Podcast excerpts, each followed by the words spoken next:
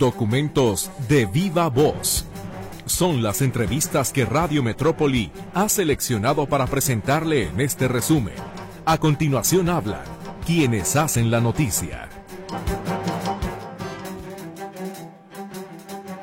¿Qué tal? ¿Cómo le va? Muchas gracias por acompañarnos este fin de semana en una hora más de información. Les saludamos César Preciado en los controles técnicos. Soy su servidora Griselda Torres Zambrano. Y en serio, trate de descansar y aprovechar este sábado y domingo para el lunes regresar cargados de energía de nueva cuenta al trabajo. Comenzamos con la información y comenzamos con el contenido que nos presenta Mercedes Altamirano, el efeméride musical de esta semana. Ni contigo ni sin ti tiene mi pena remedio. Contigo porque me matas, sin ti porque me muero. Ni contigo ni sin ti tiene mi pena remedio. Pertenece a uno de los grupos más populares de España, conformado junto a sus hermanos Manuel y Raúl. La había amado como un demente desde aquel día en que quedaron en una vieja cafetería. Al tropezarse con una silla no dijo nada. Él supo entonces que era una chica Con Café Quijano, agrupación que fusiona la música latina y el rock en español, saltó a la fama. Morenita, no te escondas, no te escondas. Que la gente sepa que eres preciosa. Que las flores te reclaman junto a ellas. Morenita, eres linda y eres bella. Morenita, que me... Él es Oscar Quijano, músico, cantante y actor español. Se abre la puerta, se hace la niebla. Entre los humos y perfumes alguien entra. Unos se miran, otros preguntan.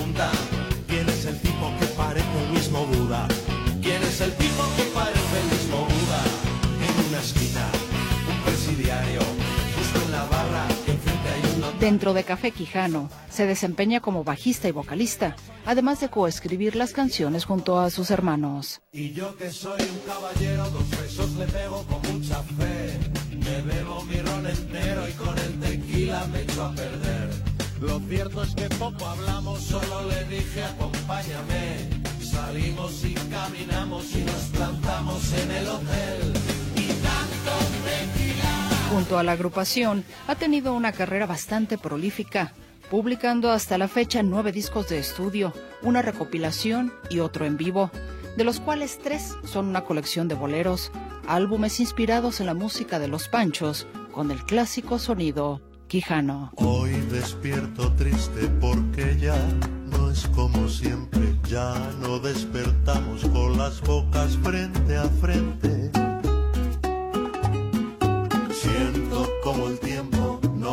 Engaña sin quererlo.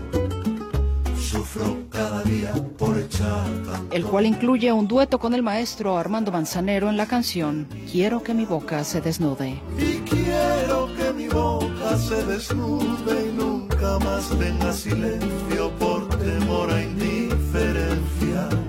Y quiero no tener que perdonarme por los besos escondidos,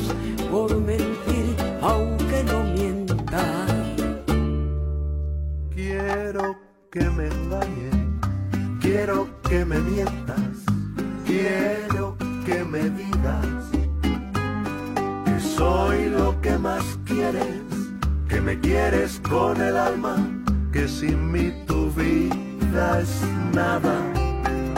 Dime que estoy loco cuando pienso que hay un otro, cuando dudo y me equivoco.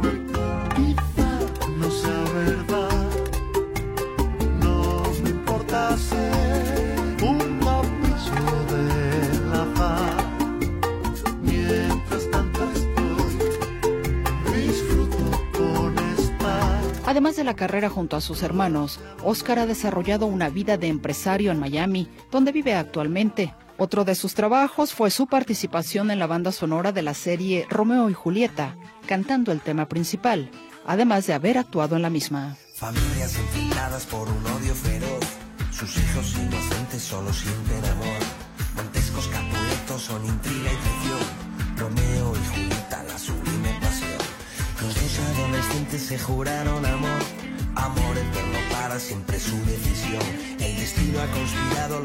Oscar Quijano, músico y cantante, nació en León, España el 18 de enero de 1969.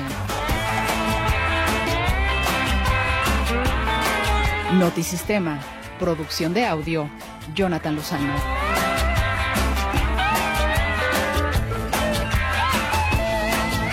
Producción, Marco Antonio Valencia.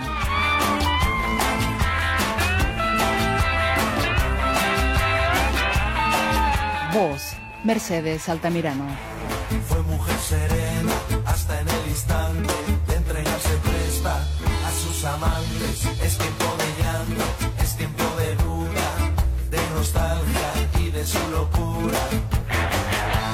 Tienes el consuelo de saber te llena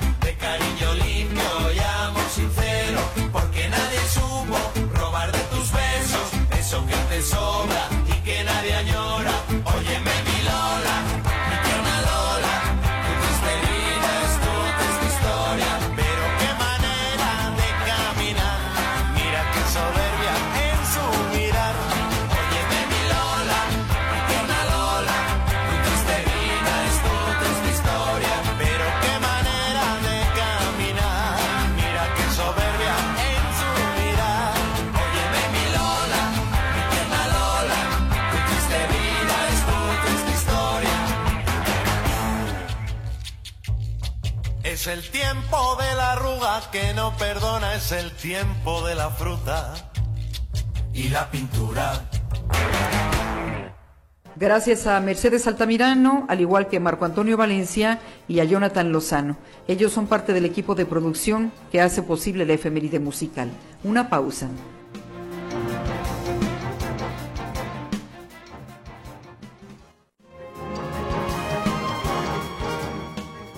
El año pasado más de 27 mil casos se resolvieron mediante un convenio entre las partes en conflicto. La mayoría relacionados a arrendamientos, pero también a cuestiones familiares. Esto explicó en entrevista con Radio Metrópoli Guillermo Cepeda Lecuona, director del Instituto de Justicia Alternativa. 27 mil acuerdos entre particulares, convenios cuando había un conflicto. ¿Qué significa a nivel nacional? ¿Y qué significa para la población jalisciense que generalmente se ve envuelta en problemas vecinales, por ejemplo? Sí, que, pues, que cada vez más nos, nos conocen gracias al, apoyo que tenemos de, los medios. Todavía ahí, cuando llegamos solo el 16% de las personas, cuando se hacían encuestas, sabía que existía el IJA y decían que era el de los corralones, ¿no? Y dicen, no, ese era el IJAS. Este, eh, y, eh, eh, eh, y, y hoy ya el 30% ya, es, eh, ya duplicamos, pero falta mucho.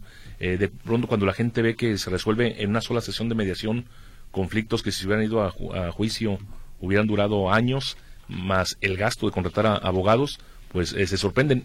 Y el 30% de los usuarios viene recomendado a otro usuario que ya vio que funciona y nos lo recomiendan y van, a- van al instituto.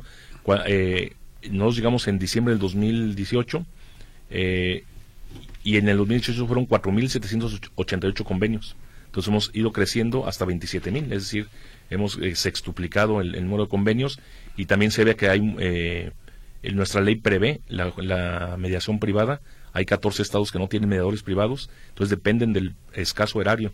Eh, eh, en, aquí en, en Jalisco, el 77% de las mediaciones las hacen los mediadores privados. Y así generalmente se concentran en temas de arrendamiento, corporativos, civiles, mercantiles, y así los centros públicos, que están 30 sedes del LIJA y 45 centros de mediación municipal, en 60 municipios del, del, del estado, nos dedicamos a los temas más sensibles, familiares, donde hay psicólogos para hacer escu- escucha o participación de menores, con un trabajo interdisciplinario, porque es lo, lo, lo, lo bueno de la, de la mediación, que no es un enfoque legal.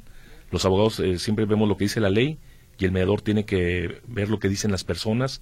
Eh, los abogados litigantes se, se la pasan en la controversia legal, pero abajo de la controversia legal están los intereses de las personas, sus necesidades. Cuando la gente revela, como es confidencial la mediación, la gente revela sus necesidades y, la- y entonces hay empatía con otra parte. Dice, no, pues, oye, entiende, yo tengo esta parte, sobre todo en materia familiar, donde hay eh, cosas más allá de la ley, mucho más. El tema de las percepciones, hay muchos problemas comunitarios, son de percepción. Es que yo siento que lo haces para molestarme. No, yo ni, ni pero ya ahora que me lo dices, empatizo, eh, valido esa, esa sensación que tienes y cambio mi conducta. Entonces, desde ahí se resuelve, ya que están ambas partes, el 82% se va con un convenio y el 98% de los convenios se cumple espontáneamente, porque las partes construyen la solución. A ver, nos decía que en primer lugar o mayoritariamente los convenios eh, se han enfocado al tema del arrendamiento. ¿Por qué? ¿Por qué es tan importante que ante el Instituto de Justicia Alternativa una persona resuelva este tipo de conflictos? Bueno, se previene un, eh, conflicto, por ejemplo, el, ha bajado 40% los eh, juicios de inclinarios. me decía alguna vez un juez civil, el 90% de los juicios inclinarios es para demostrar que no se puede extender lo que ya, se, ya concluyó. Y duran año y medio, amparo mediante. Entonces ahora lo que se establece es, es un, buen convenio para ambas partes porque el, arrendador, quien tiene la casa, eh, se, eh, sabe que se puede, si un inquilino no le paga, puede terminar, rescindir el contrato y que le van a entregar en fecha cierta eh, la, finca. Si no es así, como ya es cosa juzgada, el juez en 10 días ejecuta y desaloja al, inquilino moroso o, al, o, al, o, al, si no entregó oportunamente la casa. Y a su vez el inquilino, eh, con la intervención del hija, tiene garantizado que no es un, un convenio leonino. Eh, por ejemplo, no, no, no autorizamos más de 3.5% de interés. Cuando eh, llegan de pronto convenios con 7, 10% de interés, te pasaste un día en el pago de la renta y tienes que pagar, si pagas 3 mil pesos, tienes que pagar 3.300 este, le digo, no, pues entonces mejor pon tu banco, ¿no? Le decimos a los, a los arrendadores. Entonces, eh, les, eh, los jueces nos dan directrices y dicen, si a mí me llega eh, un convenio con más de 3.5, no, lo voy a... Por eso es importante que mm. cuando van a rentar un inmueble, vayan al instituto a hacer su, su contrato. Sí, yo, yo creo que actualmente en Guadalajara es, es raro que alguien rente sin esta cláusula preventiva, porque además ya le da el valor de cosa juzgada, le da mucha certeza, por eso está expandiéndose tanto. Muchos centros de mediación privada se dedican a trabajar con, con inmobiliarias y ellos les atemperan, les dicen, no, es, eh, no nos permiten ni doble penalización ni, ni tasas de interés. Entonces, pues está garantizado que, es, eh, que no puede ser un convenio leonino, porque el, ese es el trabajo del IJA, validar los convenios, que no se afecten derechos de terceros y que no se excedan los, los límites legales. Acláranos algo, ¿es obligatorio para las personas cuando está, por ejemplo, de por medio una inmobiliaria que lo hagan con un mediador privado o podrían solicitar, no, yo quiero que se haga ante el IJA, porque la queja es que los mediadores privados, aunque es un negocio, pues algunos costos son elevados cuando en el IJA esto es gratis. Sí, efectivamente, en el IJA es, es gratuito, a veces eh, las inmobiliarias, pues eh, hay, hay esa... esa situación de que las personas ya se enamoró de la casa, ya quiere tener, entonces dicen, bueno, pues nosotros nos sentimos confiados con este mediador, este, él, él está certificado, él, entonces, incluso a veces eh, el, el, código de ética dice que eh, la mitad del, de la mediación la paga una parte y la otra mitad otra, pero hay incluso algunos que dicen no y el, y el inquilino paga toda la mediación, pero siempre estará disponible y expedito el, el IJA. seguido nos, nos llegan asuntos de que, oigan, este, es, es, me están cobrando, sí, porque es mediador privado, pero trae usted sus documentos, su, su arrendador está dispuesto, ahí en el IJA, el 15% de lo que hace el, el IJA este, es arrendamiento también. ¿Qué tan tardado es el proceso? Por ejemplo, su tiempo de atención, ¿en cuánto menos está en este ah, momento promediado? Eh, de, la, de primera visita, nuestro promedio, según eh, hacemos cada seis meses una encuesta de, primer contacto y satisfacción de usuarios, actualmente es de ocho minutos con, con ocho minutos veintitantos segundos en promedio, de que llegan, se les da un turno, así como con los bancos, y tenemos cinco módulos de atención. Eh, lo reciben, se, ve, eh, se les orienta, se necesitan información, y, y en la página muchas veces ya está la información, ya van con sus documentos y ya de inmediato se les puede, eh, se les fija en ocho días hábiles la, la cita para ir a, a mediar. Entonces, ocho minutos para la atención para la primera atención y ocho días. Sí, nos decía maestro que entonces eh, un 15% de los convenios que realiza el, instituto corresponde a cuestiones de arrendamiento. ¿El resto qué? ¿Exactamente en qué casos se está interviniendo? El 48% es eh, familiar. Temas de divorcio por mutuo, eh, divorcio, somos un, en solo Sonora y Jalisco, tienen divorcio por mutuo consentimiento en justicia alternativa. En los demás estados se tiene que ir ante un juzgado. Aquí se hace ante la justicia alternativa. Eh, bajo el mismo techo del hija está un módulo de la Procuraduría Social que da las vistas cuando hay personas en situación de vulnerabilidad. y eh, también de la Procuraduría de, Defensa de Niñas, Niños y Adolescentes. entonces ya sale, cuando ya sale validado, se eleva sentencia. Se eleva a sentencia, entonces son alimentos, alimentos de, de niñas, niños y adolescentes, custodia, convivencia, el 48% es materia familiar, este, este 17% en, en arrendamiento, incumplimientos de, de, contratos también y comunitarios, también una eh, parte muy significativa, y en materia penal, donde solo el hija puede intervenir en los delitos que la ley permite que, se haga una mediación. Es el 25% sí es penal. Sí, ¿no han tenido problemas de irregularidades, de mal actuar de algún funcionario público, quejas por...? Eh, no, eh, sí, sí, de pronto hay, hay, quejas de que, sobre todo muchas personas dicen, oye, pues no, no vino mi contraparte, ¿no? Es, voluntario. Oye, lo malo citaron dos veces, sí, es que no se le ve, la persona dijo que no va a venir, entonces se quejan por esa parte. algunas personas cuando no logran lo que ellos pretendían, este, dicen, oye, pues sentí que, era, que no era eh, imparcial, pero se investigan todas las quejas, pero no, no, es, no es ni frecuente, creo que el, año pasado hubo seis quejas en ese sentido, y en la encuesta, la última pregunta que se les hace, y son personas, no es, no es eh, encuesta de salida, es personas que ya terminaron su atención en el IJA, se les pregunta, eh, ¿alguien en el instituto le pidió una dádiva o algo para, y en los ocho ejercicios que hemos encuestado 840 usuarios han respondido que no. Es un espacio libre de, corrupción. ¿Cómo anda el instituto en materia de mediadores en cuanto a número y capacitación? Sí, eh, eh, bien, somos el, el, centro de mediación con más mediadores del, del país. Son 67 mediadores los que tenemos en las 12 regiones del estado. Y como pues siempre los recursos son muy limitados, eh, hemos convencido y contado con la confianza de 45 municipios que em, ya tienen su centro de mediación municipal el Poder Judicial lo único que eh, paga es eh, la, capacitación de los servidores públicos. De hecho, el 23 comenzamos la sexta generación de servidores públicos. Han inscrito más de 1.200 servidores públicos. Entonces ya eh, desarrollamos competencias locales. Entonces, en Bolaños, por ejemplo, antes las personas tienen que ir de Bolaños a Colotlán a presentar una demanda. Ya tienen su centro de mediación municipal.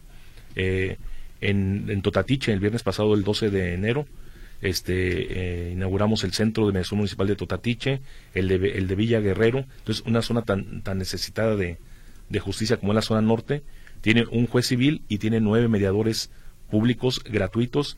El, el, Centro Universitario Norte de la Universidad de Oaxaca tiene su centro de mediación, el municipio de Colotlán tiene su centro de mediación y el IJA tiene su sede. Así que ¿Cuánto tiempo dura este curso de mediadores? Porque además aquí le preguntan si tiene contemplado pronto un curso para los mediadores. para servidores públicos eh, em, empezamos el próximo martes 23.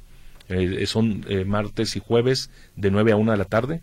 Lo, hacemos porque luego se quejaban los servidores públicos. Oye, después de mi jornada todavía tengo que, que irme al curso, no lo puedo atender porque es muy demandante, porque es muy son 156 horas y para eh, particulares también lo pueden tomar en el IJA.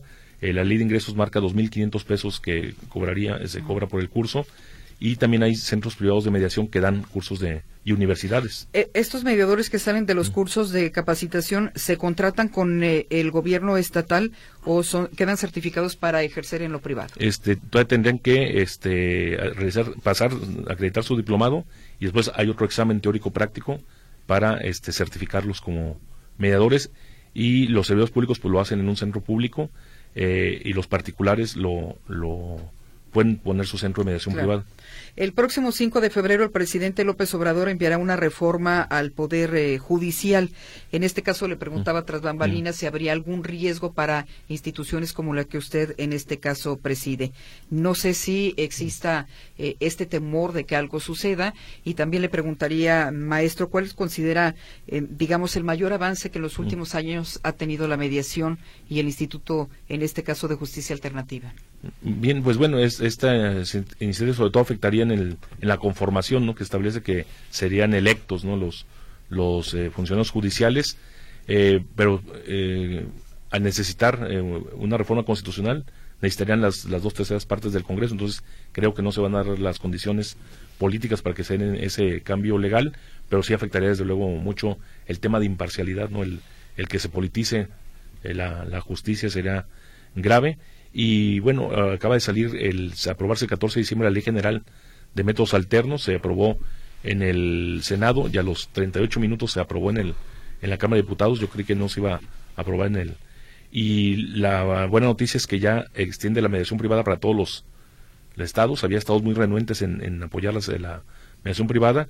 Ahí el, el tema que es muy discutido es que no establece la validación, la validación de los convenios. Entonces, que solamente con la firma del, del mediador ya se puede elevar, considerar elevado a sentencia, pues eh, sería sobre todo para este tema de arrendamiento, pero creemos que se le puede dar en la ley local el, eh, para empezar, los propios mediadores no, no renunciarán a la certeza que les da, porque eh, como está en la, en la ley, eh, pues la gente incumpliría y tendrían que irse a juzgados y volveríamos a empezar. Ahí el juez haría lo que actualmente se elija, que es validar, oye, no te, excediste en los intereses, lo anularía. Entonces yo creo que los, los mediadores no, no renunciarán a eso y hay una cláusula en la ley que dice que voluntariamente pueden pedir la, validación. Entonces yo creo que por ahí. Pero sí, sobre todo el tema eh, también en lo orgánico, pues eh, aquí en Jalisco es muy sólido porque es autónomo. Hay un periodo fijo, hay un periodo fijo para el director del instituto y podemos planear en el mediano plazo y tenemos un presupuesto un presupuesto constitucional del 5% del Poder Judicial. Al, el promedio de los demás estados es de 1.4% del presupuesto del Poder Judicial para, para ellos. Entonces tenemos esos desafíos. Y los avances que ha tenido el instituto pues es esto, que ha avanzado mucho la medición privada, eh, estamos creciendo también en, la validación para dar servicio oportuno, este, aunque el convenio una vez que se firma se empieza a cumplir, pero sí necesita para elevarse a sentencia que ser validado. Y ahí sí tenemos un promedio de 31 días para validarlo y elevarlo a sentencia. Justo de aquí preguntan eso, que el tiempo para validar un convenio se les parece demasiado. Esta persona dice, ya, eh, hay que hacer algo para que sea más eficiente, ya que el solicitante tarda hasta cuatro meses en obtener un convenio sancionado. ¿Es ese periodo? Este, llega a suceder así cuando se ponen tasas de interés. Eh, ya, ya con algunos mediadores, por ejemplo, hay un mediador que lleva 1.200 casos al año de arrendamiento. Entonces, eh, con él le decimos, mira, si tú no, no, no, no pones doble penalización, no pones, porque muchas veces el principal cliente del mediador es la inmobiliaria, entonces a veces el inmobiliario dice ponle ahí 10%, entonces eh, eso lo regula el IJA, pero los mediadores que ya vieron que lo convencieron a sus inmobiliarias de que no vamos a autorizar más de 3.5, no vamos a dar dos penalizaciones, de ellos ya lo tienen prevalidado y en cinco días se les a ellos se les valida. Otros que sí, este, eh, no, no, incluso algunos no ponen la identificación de las partes, no ponen este, la, la propiedad del inmueble eh, o ponen tasas de interés alto, ahí sí de pronto lo rezamos. Tienen que hacer la, prevención, tienen que volver a cambiar, volver a citar las partes, y ahí es donde se les va a veces el tiempo, pero eh, el promedio es de 31 días, que sí es, es eh, muy muy muy en largo. Compra, venta de inmuebles ustedes tienen intervención? Este no porque ahí le respetamos esa parte a los a los notarios. A los notarios. Le pregunta precisamente Lourdes Gutiérrez si tiene el mismo valor un contrato hecho con ustedes que uno con un notario. Este es, decir, la transacción judicial en, arrendamiento eh, ya está cayendo en desuso porque además de que es eh, más costoso que un mediador, la ventaja de la justicia alternativa es que se eleva sentencia. Entonces ahí ya no más es decirle ejecutar una transacción judicial este, ya, ya está preconstituida, pero es, el proceso de ejecución es un poco más largo en un juzgado. Entonces, los abogados prefieren tener una sentencia ejecutoria del, del IJA a la transacción eh, notarial, que ya está decayendo un poco en su uso por los costos también del, del trámite ante notario. Volvemos después del corte.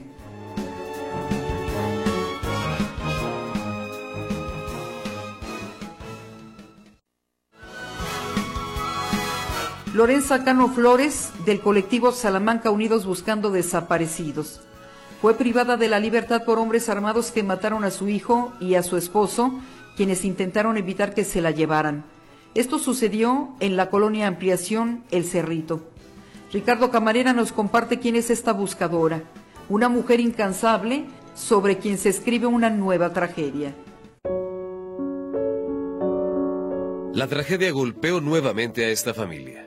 Una tragedia tras otra que tiene como telón de fondo una de las crisis más preocupantes en materia de seguridad, la desaparición de personas. Y sobre esta crisis, otra las condiciones de vulnerabilidad en las que se encuentran las familias de quienes buscan a sus seres queridos. La tragedia se ensañó con Lorenza Cano y su familia, quien desde hace años busca a su hermano. Hoy está privada de su libertad por un comando armado que, antes de sustraerla de casa, mató a su hijo, mató a su esposo, quienes intentaban defenderla.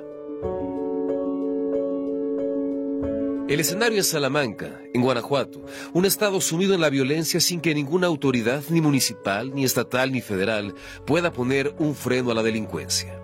Fue este lunes por la noche cuando sujetos armados irrumpieron en la casa de Lorenza y su familia. Asesinaron a su hijo, asesinaron a su esposo, quienes trataron de impedir el plagio.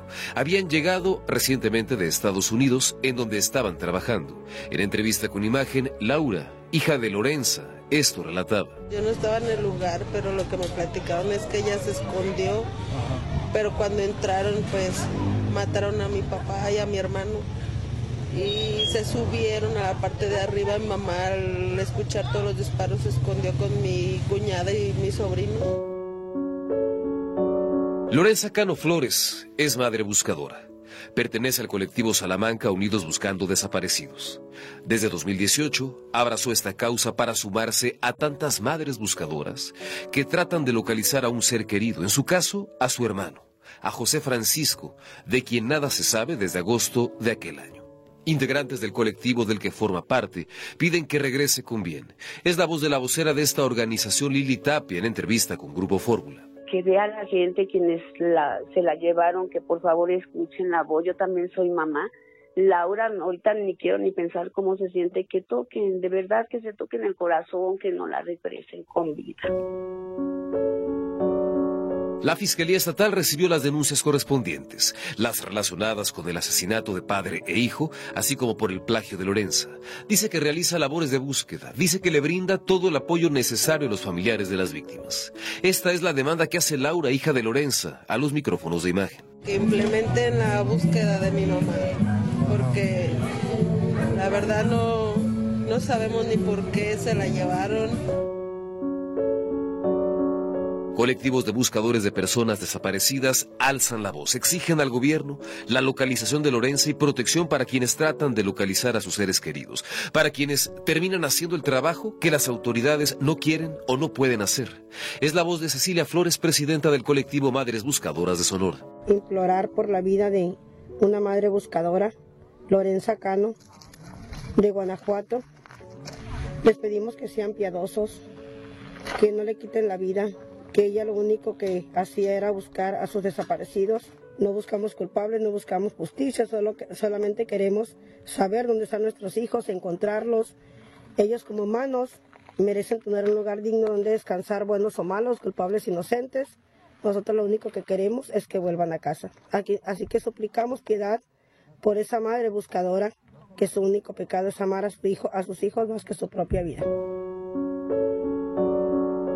Es la tragedia de las madres que se convierten de buscadoras a buscadas, porque el gobierno tampoco las pudo proteger a ellas. Datos de la Secretaría de Seguridad y Protección Ciudadana revelan que tan solo en 2022, cinco integrantes de colectivos especializados en el tema fueron asesinadas. Y es precisamente el estado de Guanajuato la entidad más peligrosa, la más letal para quienes dejan todo, para quienes se la juegan hasta la muerte, tratando de encontrar a uno de sus familiares. Son dobles víctimas de la violencia en el país. Una de las integrantes de este colectivo de manera anónima confesaba Excelsior la preocupación permanente con la que viven. Estamos preocupadas pues porque, porque pues es, una, es un integrante de, de nuestro colectivo y lo que nosotras, el temor que nosotras tenemos es de que qué va a pasar también con nosotros, que estamos en, ahora sí que en, en total peligro y, y luego a veces abandonadas. La Organización de las Naciones Unidas sigue de cerca el tema. Llama una y otra vez a los tres órdenes de gobierno a redoblar acciones, a fortalecer las estrategias, a que den resultados para proteger a las y los buscadores de desaparecidos. Denuncia que además de los asesinatos hay amenazas, agresiones, desapariciones, hay insensibilidad de las autoridades. La tragedia de Lorenza se da en un momento en el que el gobierno federal realiza un censo para actualizar la cifra de desaparecidos en México. Un censo severamente criticado por integrantes de colectivos y especialistas en la materia que cuestionan la metodología y los primeros resultados que han dado a conocer las autoridades federales. Notisistema, Ricardo Camarena.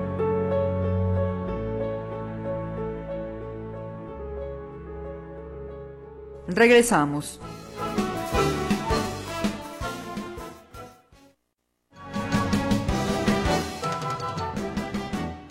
Fueron declarados culpables los dos policías de Ocotlán, acusados de participar en la desaparición de los hermanos Camarena, registrada hace cuatro años. Se trata de Mario Ricardo O y Alfonso A., quienes participaron en la desaparición de los cuatro hermanos el 19 de diciembre del 2019. Los exelementos municipales fueron acusados por el delito de desaparición forzada de personas. Y Radio Metrópoli le recuerda la entrevista que sostuvimos con su madre el pasado 20 de diciembre. Guadalupe, quien forma parte del colectivo de buscadoras de Jalisco, encabezó este miércoles 20 de diciembre una marcha de la glorieta de los desaparecidos en Chapultepec a la Fiscalía Especializada de Calzada Independencia para exigir a las autoridades la búsqueda de sus cinco hijos e información sobre el avance de la investigación. Vamos a pedir avances, avances de pues de las investigaciones, de las órdenes de aprehensión, a ver qué se ha hecho, porque nunca me dicen nada ni hay avances. Esta manifestación se la, la estamos haciendo desde cada año, pues para ver si así se ponen a trabajar, porque en realidad es una angustia es una angustia no saber nada, nomás nosotros los estamos buscando. Ellos no hacen su trabajo como debe de ser y pues la verdad necesito que, que lo hagan. Los hermanos José de Jesús, Tonatiu, Ernesto y Osvaldo Camarena desaparecieron en Ocotlán luego de ser presuntamente detenidos por la policía municipal en una supuesta revisión de rutina. Su hermana Lucero también está desaparecida. Cinco hijos desaparecidos, nadie debe desaparecer, pero ya este Jalisco ya es una cosa de peligro, es una fosa muy grande, la verdad. Ya es una angustia, yo salen mis nietos a estudiar, yo no sé si regresan o no, yo estoy con la angustia. Los voy a buscar hasta que no los dejo en la casa, ellos no tienen una vida normal. Ellos no salen, ellos están angustiados por sus padres. No hay navidades ya. Ya no hay nada que festejar. ¿Y usted tampoco tiene una vida normal, señor? No, la verdad no, no. Imagínese ser. No nada más se los llevan a ellos, se llevan también, se llevaron la vida de mí, mía y de mis hijas. ¿Quién está a cargo de sus nietos? Yo, yo estoy a cargo de seis nietos, dos de mis hijos y, y cuatro de mi hija Lucero. ¿Se quedó a cargo económicamente y emocionalmente todo? De todo y pues los tengo estudiando, la verdad, ellos quiero que vivan una vida diferente, pero no se puede. Yo veo sus caritas y ya, ya no es igual las navidades, ya no, ya no tenemos vida. A unos pasos de las losas con la imagen de sus hijos, que fueron colocadas en la glorieta de los desaparecidos, Guadalupe sostiene que ella los busca hasta por debajo de las piedras, aun cuando incluso como parte del colectivo Madres Buscadoras en Jalisco, fueron amenazadas el pasado sábado. ¿Nunca han suspendido la búsqueda ni cuando hubo este atentado en Tlagomulco? La verdad no lo hemos suspendido. Tuvimos atentado hace el sábado. El sábado nos emboscaron y nos dieron 30 minutos para salir del predio. Gracias a, a, una persona nos sacó, pero en realidad las autoridades no nos protegió para nada. ¿Ustedes también están en peligro, señor? Sí, estamos en peligro, pero no nos importa. El más este miedo era que se llevaran a nuestros hijos, ya se los llevaron. Aquí estamos las madres cantando por la paz y por la humanidad. Nuestros hijos son los más sagrados y son prisioneros de la impunidad. Nuestros hijos son los más sagrados y son prisioneros. Pese a las amenazas, el riesgo y el dolor, Guadalupe sostiene que no parará la búsqueda hasta encontrar a sus hijos. Desde el momento de su desaparición, se hace cargo de sus seis nietos, quienes por desgracia debido a los niveles de violencia en este país, no pueden tener una vida normal. Ella tampoco la tiene. Volvemos en un minuto.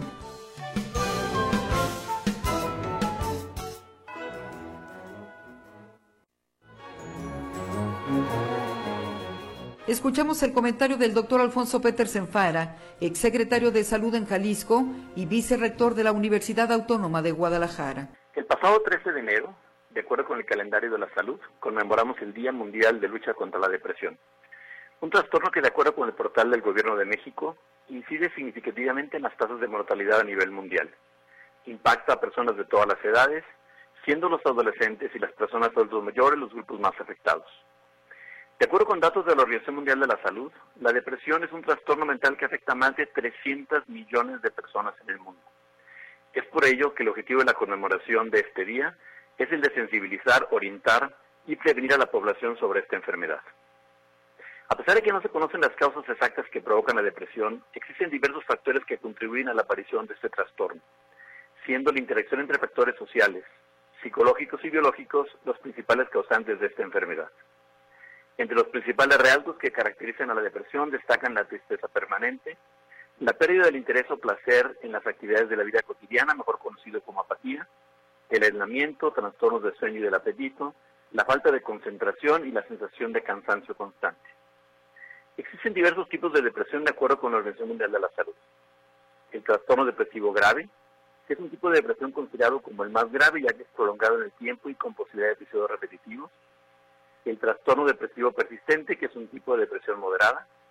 La depresión posparto, que se presenta en las madres en el primer mes después del nacimiento de su hijo. Trastornos afectivos estacionales, que se producen generalmente durante la estancia invernal y se presenta principalmente en pacientes donde las noches son prolongadas y el frío es importante. La depresión psicótica que se asocia a la presencia de alucinaciones o episodios psicóticos.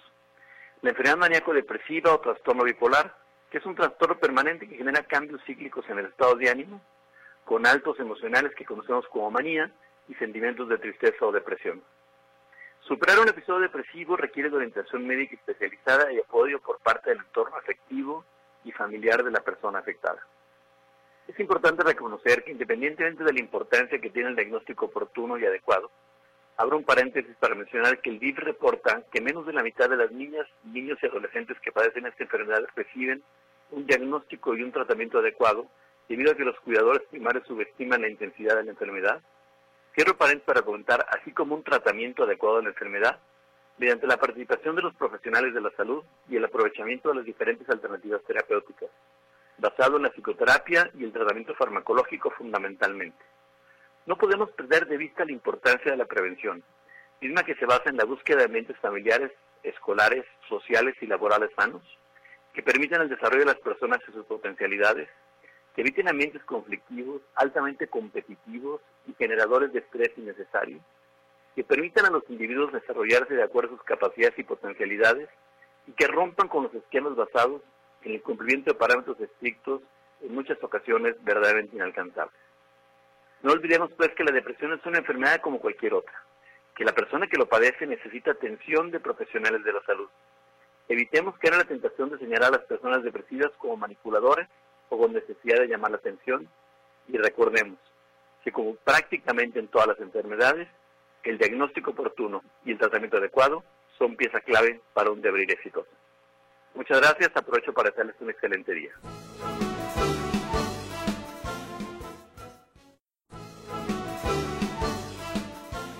Cerramos con el análisis económico del maestro Juan Pablo Huerta, economista de la Universidad de Guadalajara. Nuevamente el 8 de enero pasado amanecimos con una noticia más de una posible estafa. En esta ocasión la empresa involucrada es Jobs, pero bien pudo ser cualquier otra.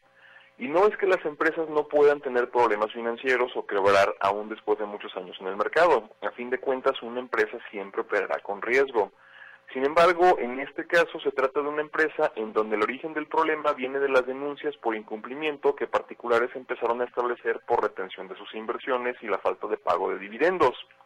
Y estas historias regularmente tienen una triste cara tangible, la de una familia que terminó vendiendo su patrimonio para poder incrementar el flujo que tenía invertido en este negocio, que en un principio otorgó muy buenos rendimientos y que posteriormente se vio en dificultades para mantenerlos, luego dejó de responder correos y llamadas de sus clientes, cambió su sede operativa y posteriormente nada se supo de fundadores, personal directivo y trabajadores. Dentro de los propósitos de muchas personas al inicio del año se encuentra la de mejorar su posición financiera y en ocasiones empresas que han cometido estafas parecen ser la solución ideal. Sin embargo, si lucen demasiado buenas para ser reales, probablemente no lo sean. Por eso, si queremos invertir parte de nuestros ahorros, ¿qué tenemos que buscar en una empresa del sector? Primero, y antes que nada, que cuenten con autorización de la Comisión Nacional Bancaria de Valores para recibir depósitos de parte del público. Este organismo tiene un listado público también de empresas que se puede consultar a través de Internet, entre las que se encuentran bancos, cooperativas, financieras, uniones de crédito, entre otras. Estas empresas están autorizadas para llevar a cabo actividades conforme a su objeto social, es decir, para lo que fueron realmente constituidas y además están siendo vigiladas continuamente por la misma comisión. Las empresas listadas y vigiladas deben de publicar periódicamente su información financiera en forma de estados de resultados y balances, de forma que el público puede conocer sus márgenes de operación, la cantidad de capital que tienen colocada en inversiones, lo que tienen prestado a clientes o adeudado a proveedores. En otras palabras, están sometidas a escrutinio y por esa misma razón el riesgo de las inversiones que se hacen en ellas pueden ser medidas. Al mismo tiempo, la legislación las obliga a mantener ciertos índices de capitalización o de reservas, además de no poder invertir en operaciones para las que no tienen autorización. Un punto más a considerar. Cualquier inversión representa siempre un riesgo e inclusive las empresas listadas en esta comisión podrían incumplir con sus compromisos. Sin embargo, también existen mecanismos legales para defender los ahorros que son legítimos, como el caso del IPAP, que no hay que confundir tampoco con el caso de inversiones porque siempre estamos hablando de cierto riesgo. En el caso de las empresas tradicionales o que no participan en mercados bursátiles o bancarios, sino en la industria o el comercio, Nadie está impedido de llevar a cabo inversiones para adquirir, por ejemplo, mercancías, materias primas o cualquier otro tipo de propósito lucrativo. Pero esto regularmente se lleva a cabo mediante el acuerdo privado de inversionistas que conforman una empresa desde cero. O también, en otras más, cuando los inversionistas entran una vez que el proyecto ya está en marcha. Pero estas inversiones siempre serán conforme al objeto social de la empresa.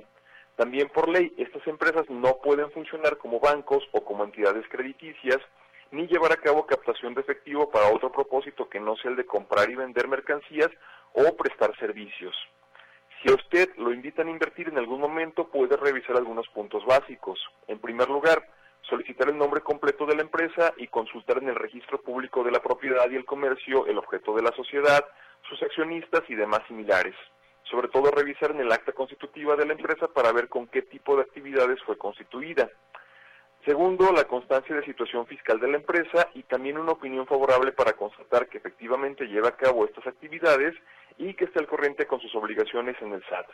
Por último, si se trata de una empresa para llevar a cabo inversiones tal cual, es decir, que van a retener su dinero para poder depositarlo a través en otro tipo de instrumentos financieros, o también para ser captado y redistribuirlo a través de créditos, esta empresa siempre debería de aparecer como autorizada en el sitio de la Comisión Nacional Bancaria y de Valores. Considera que, regularmente rendimientos muy atractivos indican que la empresa se encuentra en problemas y que no tiene recursos para poder afrontar sus siguientes compromisos, o peor aún, que es prácticamente un robo en despoblado, por lo que es poco probable que después de primeros cheques o entregas de recursos en efectivo, posteriormente empiecen a retrasarse también en los pagos que le habían prometido y aun cuando se trata de empresas adecuadamente establecidas y listadas por la Comisión Nacional Bancaria de Valores, tome en cuenta que en años recientes las empresas que más han destacado son las OFIPOS, que son entidades que ofrecen créditos al sector rural, en donde no llegan los bancos tradicionales. Estas empresas regularmente ofrecen crédito a tasas bastante altas, en consecuencia del riesgo que tienen que pagar por las altas probabilidades de que sus clientes a su vez no puedan sufragar los créditos que ya adquirieron. Estas empresas recientemente también se, han visto en problemas por su falta de experiencia, han estado llevando a cabo también la captación de recursos en tasas desmedidas y desde mi punto de vista son las siguientes que podrían representar también algún problema. Entonces, recuerde, si la empresa no está listada en el sitio de la Comisión Nacional Bancaria de Valores, básicamente no tiene autorización para recibir su dinero y este debería de ser el primer gran foco rojo si a usted lo invitan a llevar a cabo algún tipo de inversión. Consulte este sitio, es público y sobre todo cuide su dinero en principio de este año y a lo largo de todo, de todo el mismo. Hasta aquí mi comentario del día de hoy. Con esto llegamos al final. Muchas gracias por habernos acompañado. En serio que descanse, que disfrute este sábado y domingo y nos escuchamos a partir del lunes en Buenos Días Metrópoli. Gracias César Preciado. Soy su servidora Griselda Torres Zambrano. Pásela bonito.